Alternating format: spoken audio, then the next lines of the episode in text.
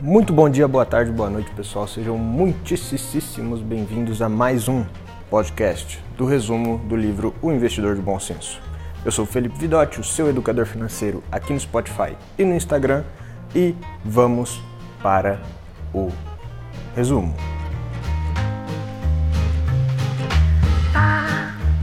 Então, pessoal, o resumo de hoje é o capítulo 7 e 8 do livro O Investidor de Bom Senso. Assim como eu fiz o último podcast em dois capítulos, esse eu vou fazer também, porque são capítulos bem fáceis e dá para entender tranquilo se juntar os dois. O capítulo 7, ele já inicia falando da grande ilusão. Os retornos informados pelos fundos mútuos, ou os fundos ativos, raramente são recebidos pelos investidores. O que, que isso significa? Significa que quando um fundo informa uma rentabilidade, e normalmente fundos fazem isso para atrair novos clientes, porque todo mundo quer alguma coisa que rendeu muito no passado, infelizmente, eles informam a rentabilidade que eles tiveram e não que os investidores deles tiveram, após descontar os custos, os impostos e tudo mais. Mas impostos a gente vai ver no próximo capítulo, no capítulo 8. Mas, como você viu, o nome do capítulo chama Grande Ilusão, e ele fala que na realidade é muito pior que isso porque além de pagar custo pesado de administração, a gente, a gente que eu digo investidores de fundos ativos, pagam um custo muito interessante que vocês vão ver em seguida. Nos últimos 25 anos, os fundos ativos tiveram um retorno de 7,8% ao ano. O S&P 500 teve um retorno de 9,1% ao ano. Mas esse retorno dos fundos ativos de 7,8 não foi o retorno que todos os investidores tiveram nesse fundo. Isso acontece muito por conta do emocional das pessoas, que não investem com racional, mas sim com o emocional de ganhar muito dinheiro. O dinheiro, ele tende a entrar muito em fundos ativos em períodos de alta, em períodos, em períodos que os, re, os retornos estão lindos de ver. Está todo mundo falando sobre um gestor que conseguiu tantos por cento de retorno e tendem a sair desses fundos ativos em períodos de baixa. Um exemplo muito, muito eh, interessante é o do Peter Lynch. Eu já fiz posts sobre ele no Instagram e sobre esse caso também. Mas se você não conhece, Peter Lynch ele foi um gestor de investimento da Fidelity. De 1977 até 1990, ele teve um retorno médio de 29,5% ao ano. Superou o índice e muito. Os seus investidores não superaram o índice, vai ver mais para frente. Mas ele teve esse retorno, foi, é um dos maiores investidores do mundo e o maior retorno do mundo em 13 anos. Só que o que acontece?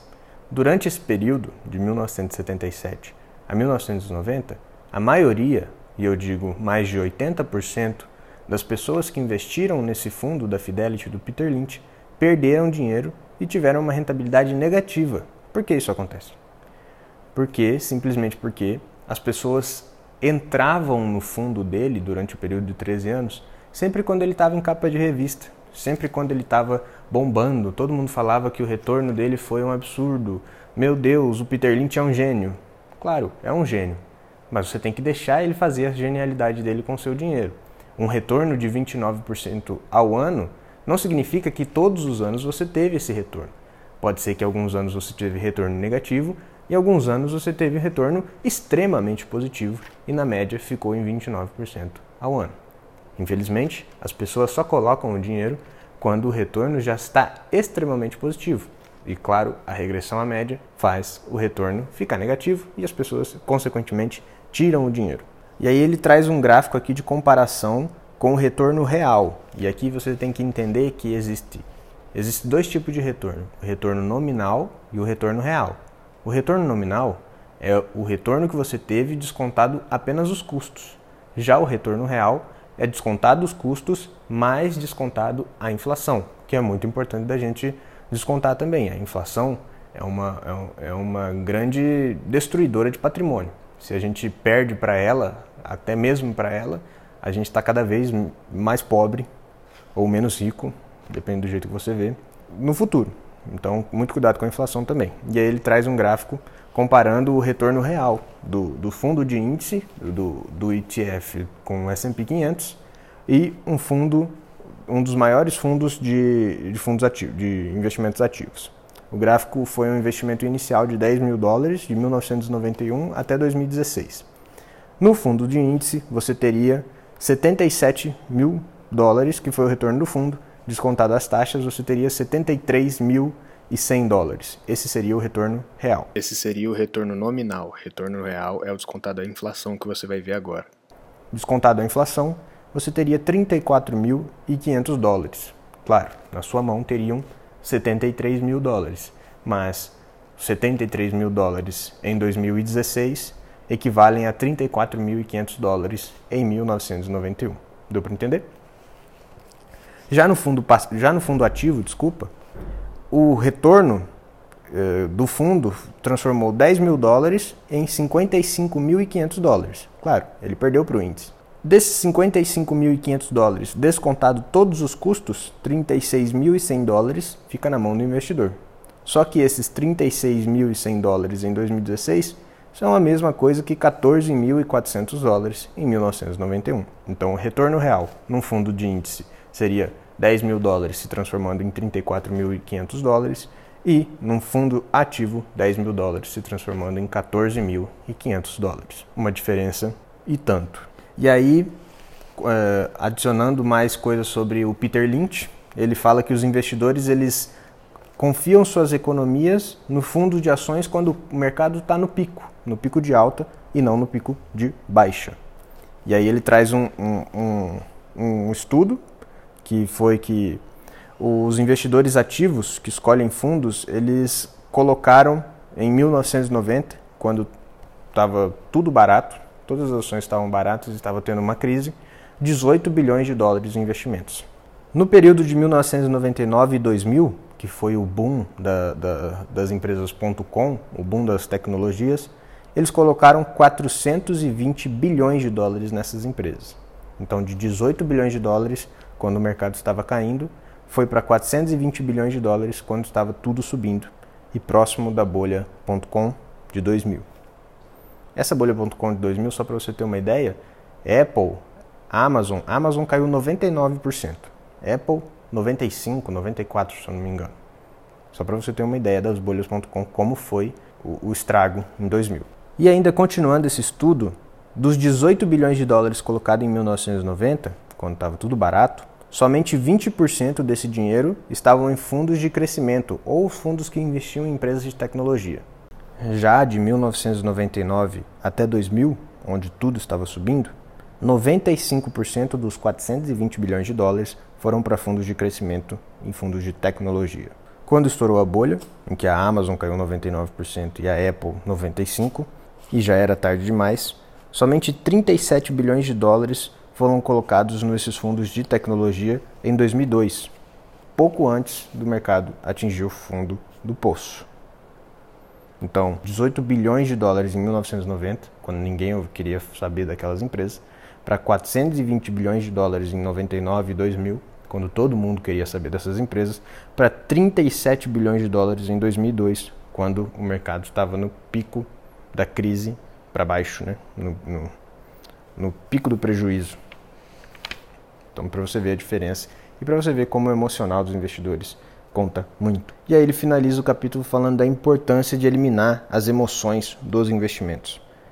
As emoções nunca devem entrar na equação dos investimentos. A fórmula vencedora do sucesso nos investimentos é possuir todo o mercado de ações por meio de um fundo de índice, um ETF, depois não fazer mais nada, apenas permanecer no rumo. Diferente do que aqueles, as pessoas que querem que você compre fundos ativos falam olha, está acontecendo tal coisa, o governo falou tal coisa, faça isso, venda isso, compre aquilo. E é exatamente o contrário que esse livro propõe. Vamos direto então para o capítulo 8, que a gente vai falar sobre impostos. É um capítulo bem, bem levinho, você vai entender bem fácil. E ele começa falando para a gente não pagar para o governo mais do que a gente deve. E aí ele fala já do uma coisa negativa sobre fundos ativos e uma coisa negativa também sobre fundos passivos. Sim, ele fala coisas negativas sobre fundos passivos nesse livro. E ele fala que os fundos ativos eles têm um, um problema de frenética negociação de ações. Como você já viu nos, no, nos capítulos anteriores, a rotatividade da carteira média de fundos ativos chega a 78%, o que significa 0,78% ao ano só de tributação. Ele continua falando que uma ação comum é mantida por um fundo ativo apenas por 19 meses, totalmente contrário ao investimento de longo prazo. 19 meses é muito curto prazo. E ele faz uma comparação com, as, com os 20 anos de 1945 a 1965, onde essa taxa de rotatividade, que é de 78% hoje, era de 16%, e um período de manutenção das ações de 6 anos, comparado com 19 meses hoje. É muita diferença. E aí ele traz um ponto negativo dos fundos passivos. Os fundos passivos, a gente paga muito imposto sobre os dividendos. Já nos fundos ativos, você não paga tanto imposto assim, até porque eles não distribuem esses dividendos para você e os fundos passivos são obrigados a distribuir. Isso aí foi um ponto negativo, mas que ele alfinetou os fundos ativos por não distribuírem os dividendos. Mas isso também, eh, e agora sou eu falando, não é ele, isso também é, é, é possível de evitar. Dá para evitar o imposto sobre dividendos, mas exige um, pouco, um trabalho um pouquinho maior. Existem fundos de investimento, ETFs, que também investem no S&P 500, mas que investem por meio do mercado financeiro irlandês. Lá na Irlanda, nós brasileiros não precisamos, uh, nós temos algumas vantagens tributárias e uma delas é que a gente consegue investir em fundos passivos de acumulação. O que, que é isso? Fundos de investimento normal do S&P 500, que a gente compra por meio de corretoras americanas, eles distribuem todos os dividendos. Já os fundos irlandeses de acumulação, eles investem na mesma empresa e no mesmo índice, mas toda vez que eles recebem os dividendos, eles reinvestem esses dividendos, não precisando pagar 30% ah, de imposto sobre o dividendo que a gente pagaria num fundo normal. Eu não tenho fundos irlandeses, eu não vejo necessidade, mas é uma forma de burlar, de burlar não, por favor, né? não, não burlar. Mas é uma forma de se esquivar desse imposto, uma forma legal de se esquivar desse imposto. E de como de praxe, ele termina os capítulos falando: Não acredite apenas em mim. Ele trouxe aqui então Warren Buffett para falar. Warren Buffett, maior investidor da história, a esse ponto você já deve conhecê-lo. E ele fala que o maior inimigo dos investidores em ações são as despesas e as emoções. Ele também traz um cara chamado Charles Schwab. Se você não conhece, ele é um um famoso investidor aí que criou uma das maiores empresas de investimentos do mundo.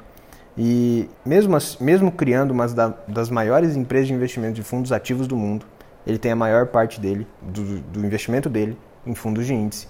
E ele fala que as pessoas gostam de fundos ativos porque elas gostam de brincar, gostam de ter, tentar escolher a ação certa e se gabar por isso. Eu espero que você tenha entendido todo o, o resumo desses dois capítulos, capítulos 7 e 8.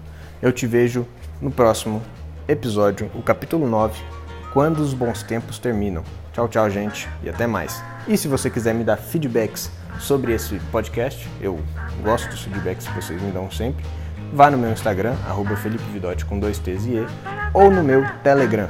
Até mais? Combinado? Até mais, gente. Tchau, tchau.